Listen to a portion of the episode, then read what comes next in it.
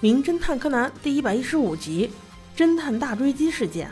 一个长相倒霉的劫匪，一看就是一个路人甲，抱着一包马上就要掉出来的珠宝，疯狂地跑着。而背后追击的就是柯南，他开着他的小滑板，追的那叫一个惬意，轻轻松松就把他逼进了四人组的陷阱。那很显然已经是瓮中捉鳖了。木木警官为了给他们庆祝此次功劳，竟然还开了新闻发布会，把这四小只捧上了天呢。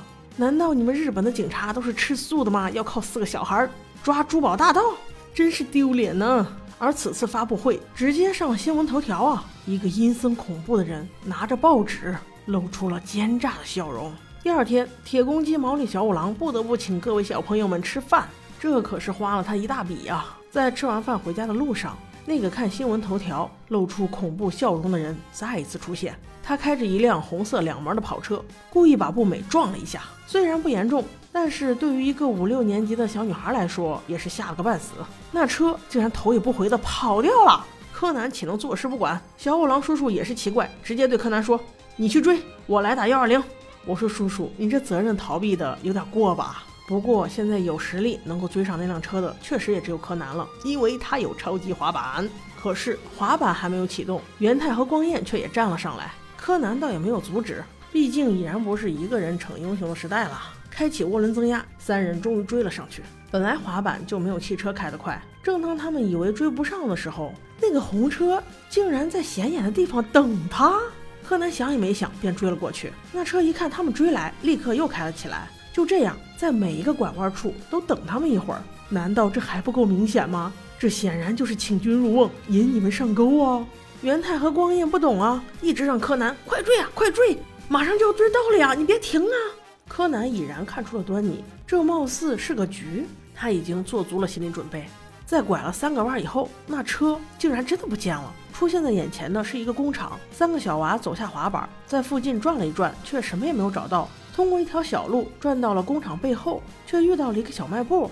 里面的阿婆也说不清楚，她到底看没看见一个红色的车子经过。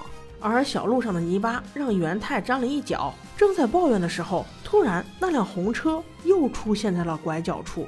难道这个车是幽灵车吗？一会儿显现，一会儿消失的。这要是我，肯定没胆子再追过去了。柯南现在已经确定，这肯定是个阴谋，但是又不得不追。管他的，是福不是祸，是祸躲不过，追！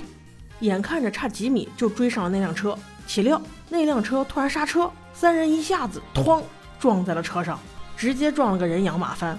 只见那个司机走下车来，径直走进了警察局自首去了。你说这奇怪不奇怪？真是脑子进水了吗？他进了警察局之后说，他刚才撞了人，所以是来自首的。这仨小孩直接跟了个寂寞。结果回到医院之后，光彦说了追车的经过，有惊无险。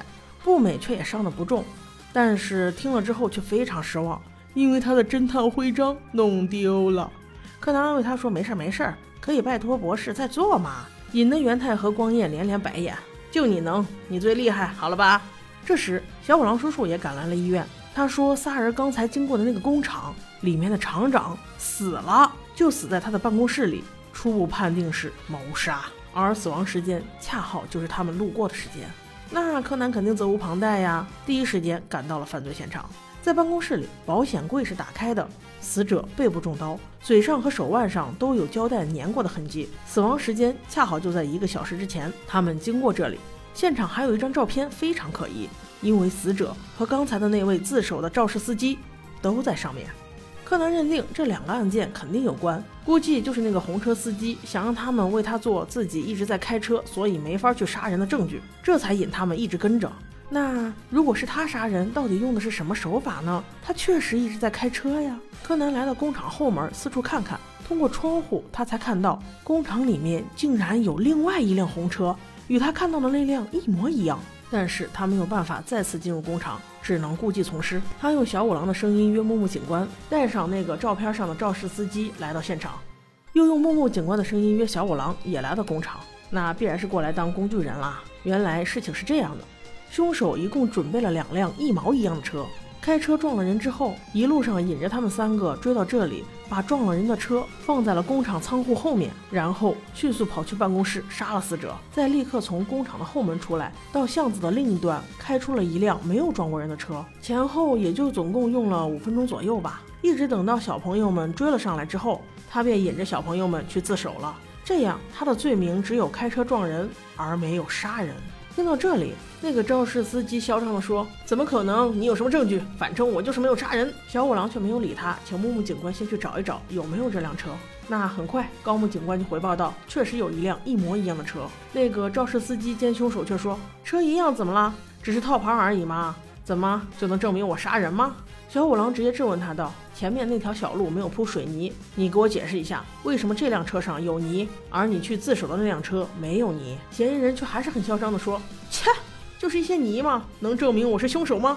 小五郎此时有些怒了：“你为了你的杀人计划，竟然不顾小孩子的安危撞了上去，还想利用这些孩子们单纯天真的性格为你做伪证？你这个无耻的混蛋！你再给我解释一下，为什么这辆车上有不美的侦探徽章？”听到这里，那个嚣张的司机再也嚣张不起来了。现在不应该把他叫肇事司机了，而是应该改成杀人凶手了。当然，他也无言以对，只能认罪伏法了。亲爱的宝宝们，因为我们现在还很年轻，所以千万要听话，不要被坏人所利用，以免自己上了当，还要为坏人数钱这种事情再次发生。